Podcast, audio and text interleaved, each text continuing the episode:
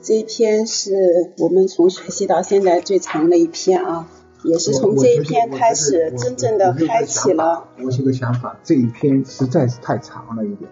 也我觉得就是大家去理解的时候，如果把这五个点全部一下子全部理解，我觉得对于我来说，我觉得已经深了。可能有两个点或者一个点，大家仔仔细细去读还比较好。否则的话呢，我觉得就就读而读了。如果读读懂了。我觉得从这个五个点里面，一个点一个点往下读，你刚刚才那是对的，不能太长，因为长了我觉得记不住，我这整个一个理解。先说呗啊，我有这样的想法啊。对他整个文字的，他是把整个都出来了。其实他录音的话是一段一段录。对对对对，一段的啊，一段的，还是一段一段来来讲体会比较好。一下子把五段全部一下子讲体会，我觉得太吃力了。我们我就我自己的能力，刚好像已经不胜任了。能够把五点全部让我体会说出来。所以这个学习你在全面策划的时候要跟我们讲清楚啊。哎，苏猛开始吧，是有感而发，因为太内容太多了嘛，花了时间。我昨天晚上看了两遍，第一遍看了之后，后来有点那个打瞌睡，我看不下去了。然后呃休息了半个小时之后，我再看了第二遍。这是是看文字的对吧？嗯，我看文字的，我我我我喜欢阅读，听，那么听听慢呀。对。啊，听要听听的速度比那个阅读要慢三倍了。我感觉就是过过眼睛里面跟过耳眼睛会比较深刻一点。没有，这别各个人不一样，有的人喜欢阅读，有的人喜欢听，倾听不一样。你读了那个周易生态的管理者，你就知道。德鲁克就写的非常清楚。行，哎，苏满，我这是有感而发啊，我我觉得听看下来啊，没事，继续。好的，我看了一下他这个，虽然说是有五个这个小节啊。但是它之间还是有一定的关联的，就是第一个说是现代变局需要装置，那就是说现代它是一个什么样的环境。然后第二个是对权力的透视，包括后面的三十五其实都是在说，就主旨上面其实是比较相似的，包括对名利的一个讽刺。然后对儒家礼教的一个批判，因为儒家礼教大家都是知道，呃，考取功名，然后都是通过这个，然后获得一些名或者是社会地位获得利。后面的最后一个就是对人心的一个反思，因为到了一定的程度之后，那这个人就会变掉了，因为你所在的环境跟你所在的位置，你刚开始有可能是一片赤子、拳拳之心，对吧？要为人民、为大家做。贡献做服务的，但是到了一定的时间之后，你会随着周围的这个环境就是变化而变化。用我们现在的话说，它也是一个比较大的一个栏杆嘛，对吧？就是结合我们这整个这么一长篇的这个文章，刚才我也起了个头，就是说这一篇第第第四呃第五第四导读四，也是我们到目前为止就是真正的接触到了《庄子》这本书里面的具体的内容。因为前面的三篇都在介绍一些他的个人事迹和包括我们怎么样通过了解庄子去了解他的作品和他的思想，从这篇开始才真正是他作品里面的一些内容。然后整个这文章很长，我刚才也说它有五点，其实它之间都有一个一一一条主线，在我看来就是感悟最深的其中一句话就叫做这个圣人不死，大道不止。然后我的理解是，这里的圣人不仅仅是说他，呃，是指某一个人。然后我我觉得他这个圣人，我们可以理解为是我们内心对权力和欲望的这种渴渴望与后期得到它之后的一个维护。大道是觉得你你在这个权力或者是在这个位置之上了之后，你所干的事情，然后造成的一些不好的影响。这个影响包括对人身的伤害，包括对社会这个法律纲纪的漠视，以及对所有事情的无所畏惧。就像我们现在看到很多新闻，就是铺天盖地的都是很多不好的一些现象，呃，动不动就是这里发生什么事情，那边又是什么杀人了或者怎么样，越来越觉得这人好像就渐渐的什么都不不在乎。哪怕是我们觉得最可贵的生命，他们也无所畏惧。面对生命的时候，丝毫也没有这种敬畏之心。然后穿着这身衣服，上面带着我们的国徽。带着我们标记我们这个国会给予他的这个权利，但是他根本就是就就没有就是把这个用很敬畏的心把它放在心上，觉得对他是一种鞭策，并没有，他觉得这个是赋予他的是一项权利。当然，这个社会也不能说要缺少圣人，因为圣人也分为很多。方面没有规矩不成方圆。如果说是用好的这种规章或制度来规范一些事情，我觉得也也是一件很好的事情。它虽然说大道不止，但是有一句话叫做道义有道。如果说这个是让这个社会更好发展的一个驱动的话，我觉得这也是一种未尝不可的一种行为。所以说。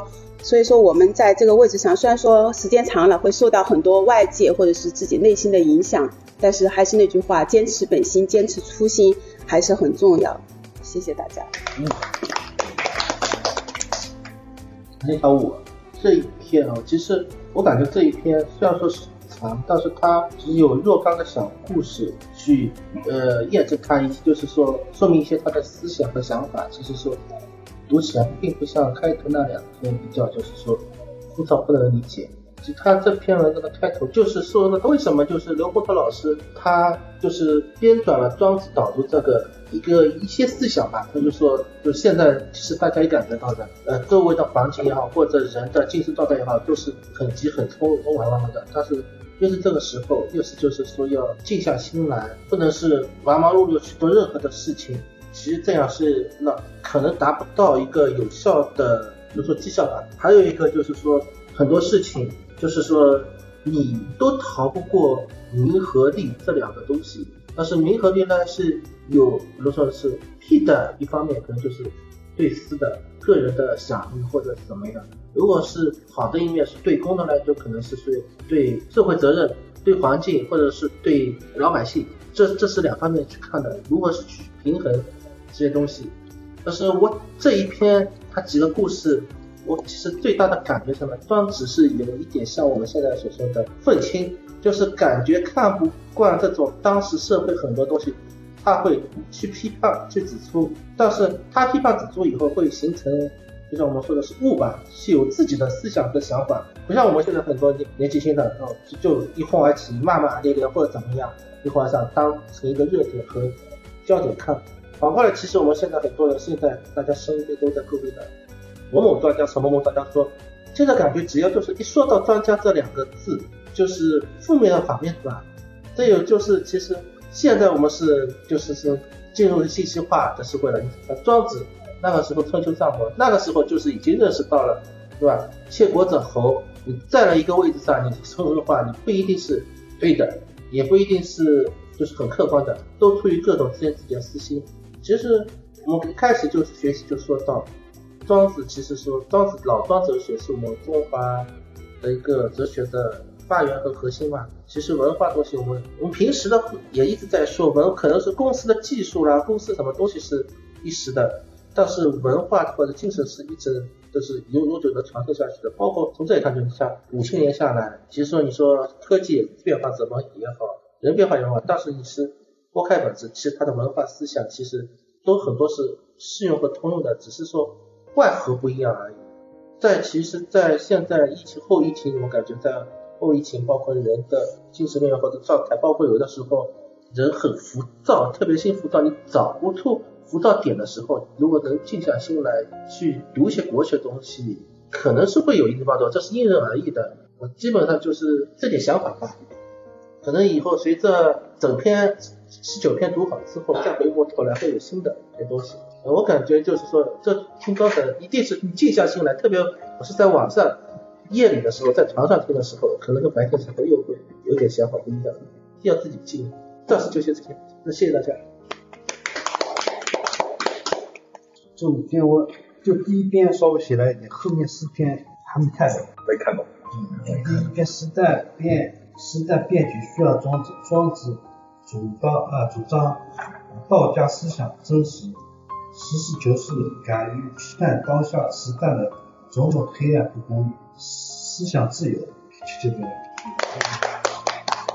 我看这个庄子看到第四篇了之后，相比一开始看这个庄子，我觉得庄子他形象在我这边变得生动立体了起来。我觉得今天读的这个里面讲的五点，它其实就是在塑造一个。庄子一个人间清醒的一个形象吧，就在我看来，不是不是刚刚说的那个愤青啊，就是在那个当时的这个社会下面，他是一个比较人间清醒的一个形象。然后其中那五五点现代变局需要庄子，对权力的透视，对名利之徒的讽刺，对儒家礼教的批评和对人生人心的反思。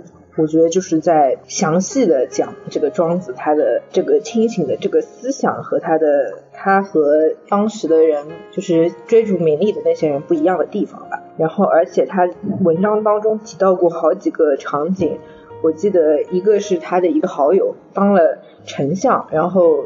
然后害怕庄子去抢他丞相的这个位置，庄子就用一个比喻来形容他对他那个丞相的位位置的一个不屑一顾。还有一个是一个官员，然后出访一个大国，然后大国的国君送给他了百辆马车，然后庄子也是对这个利益也是表示了自己的不在乎。还有一个是庄子和骷髅的一个对话，这个是他说。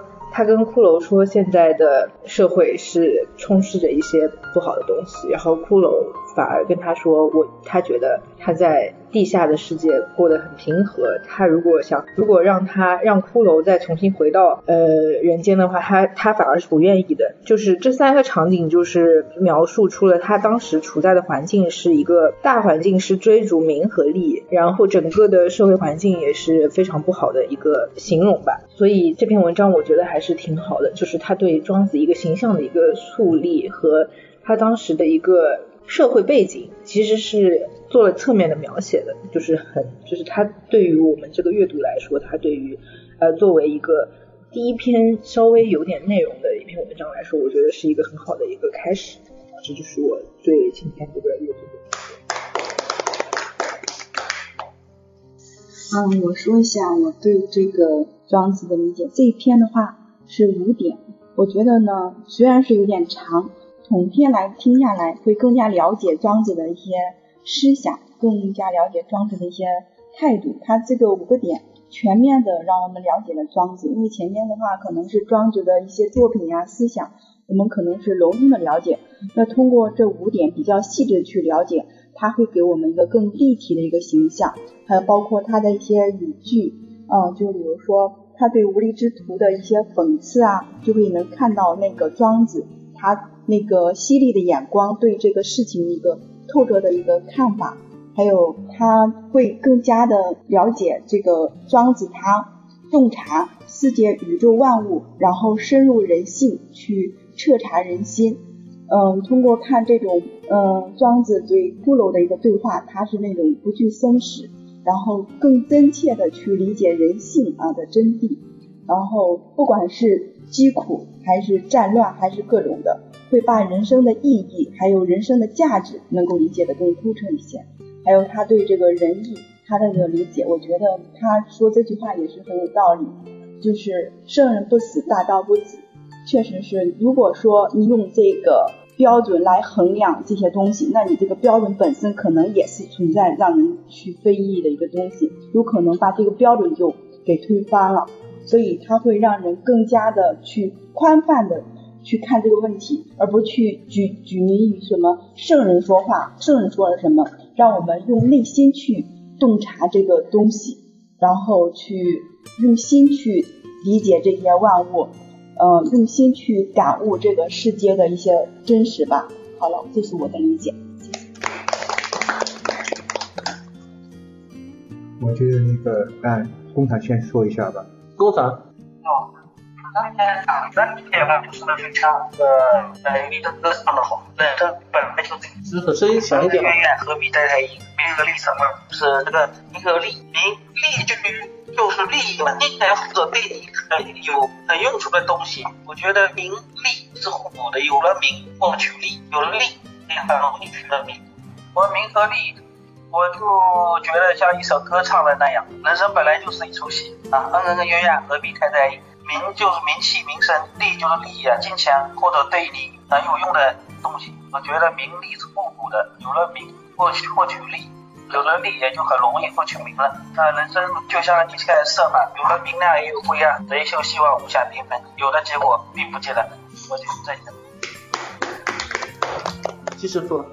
啊，我这边我是看了两遍啊。我们今日所生活的世界，科技迅猛发展。自由悠哉的生活成为过去，匆匆忙忙的是随波逐流，人心压抑它就消沉，推进它就高举，安稳是深沉，要动是悬腾而高飞。庄子向人们描述人们的自由生活，向往的是桃花源的世界。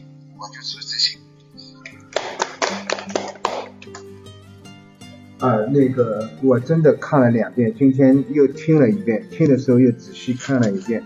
我觉得刚才苏萌的分享非常好，首先，实际上刚才那个小金的分享也是非常对，呃，包括小李，呃，整个这个五个点呢是连在一起的，但这五个点呢又是相互独立的，就是像那个小李说的。呃，通过这五个点，通过里面的一个一个的小故事，把庄子对人生、对人心、对于儒家的礼教、对于权力、对于名利，所有的这些，作为一个他的一个态度的概述，就栩栩如生的把庄子是什么样的一个人展示在我们面前了。但是真正理解这里面的深层的意义。我我觉得不是读一遍两遍，所以我提出来说这个东西很长，然后大家去听的时候呢，要多听几遍。可能就说这一个金老师开始的时候说，呃，我希望我们按照那个视频里面，就是音频里面一段一段一段的去理解，也是对的。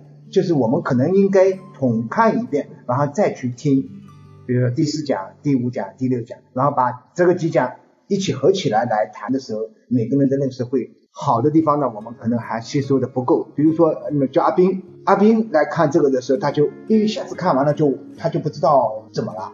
然后那个对于这一个对于权力、对于名利、对于儒家礼教、对于人生人心，究竟怎么样去理解，完全更加透彻的理解庄子的思想。我对啊，我我我我的想法是我们一下子把这一个全部这么整体的来。来来来理解呢，我觉得有点难度啊，我是这样的想法。但是就我来说，呃，我觉得是可以把这些东西连起来，一起去更加深入的理解的。但是我希望我们拆开来看，对权力是怎么样的，对名利是怎么样的，然后对儒家礼教是怎么样的，然后我们人心人生究竟怎么样呢？来来来来去来去在这个纷乱复杂的那个社会里面，去把自己的事情做好，把自己的。呃，人生过好，过一个幸福的人生，这是最最关键的。对于我来说，我觉得它里面讲的这一句话，呃，我是这个世界啊，乱对治，大治大乱到大治。我们说现在，我是我有点愤青啊，确实是老愤青，但是我就觉得，确实是我们人生已经我经历了六十多年的人生，实际上这六十多年人生里面有多少时间是真正的我们说是治的呢？没多少年，始终是发现是生活在那个比较乱的那个时间里面，而且呢，这个治的那个就说非常自己觉得在这一段的时间里面，自己心情愉悦，心情那个比较没有什么那个想法的，只是过了之后才反过来说，哦，我前面那段时间是比较心情比较好的啊，但是在过的时候，总是会这个世界这么乱，这个世界这么有问问题。这些人、这些官僚是这么这么样的，对吧？跟我们的那个想法，我们的想法都是走过来之后才有想法。但是如果说一个智者，那我们就要想办法更加透过现象看本质，看这个世界究竟是怎么样的。但是，呃呃，我们从庄子的这一篇。整个的一篇这呃文字的这一篇里面，我们这这个几讲里面一看看到了整个完整的这个社会的结构是怎么样，然后我们在这个会社会里面我们怎样怎么样去去去去理解，怎么样去做事儿，然后对整个中国的那个哲学有古典哲学，这是讲的是呃叫我们叫老庄哲学，就是道德学哲学，然后我们还有儒教的哲学，对吧？然后可能我们我们中国还有佛教的哲学。这三个儒道释合在一起是怎么样形成我们中国文化的？就非常有意思。我就说这么多。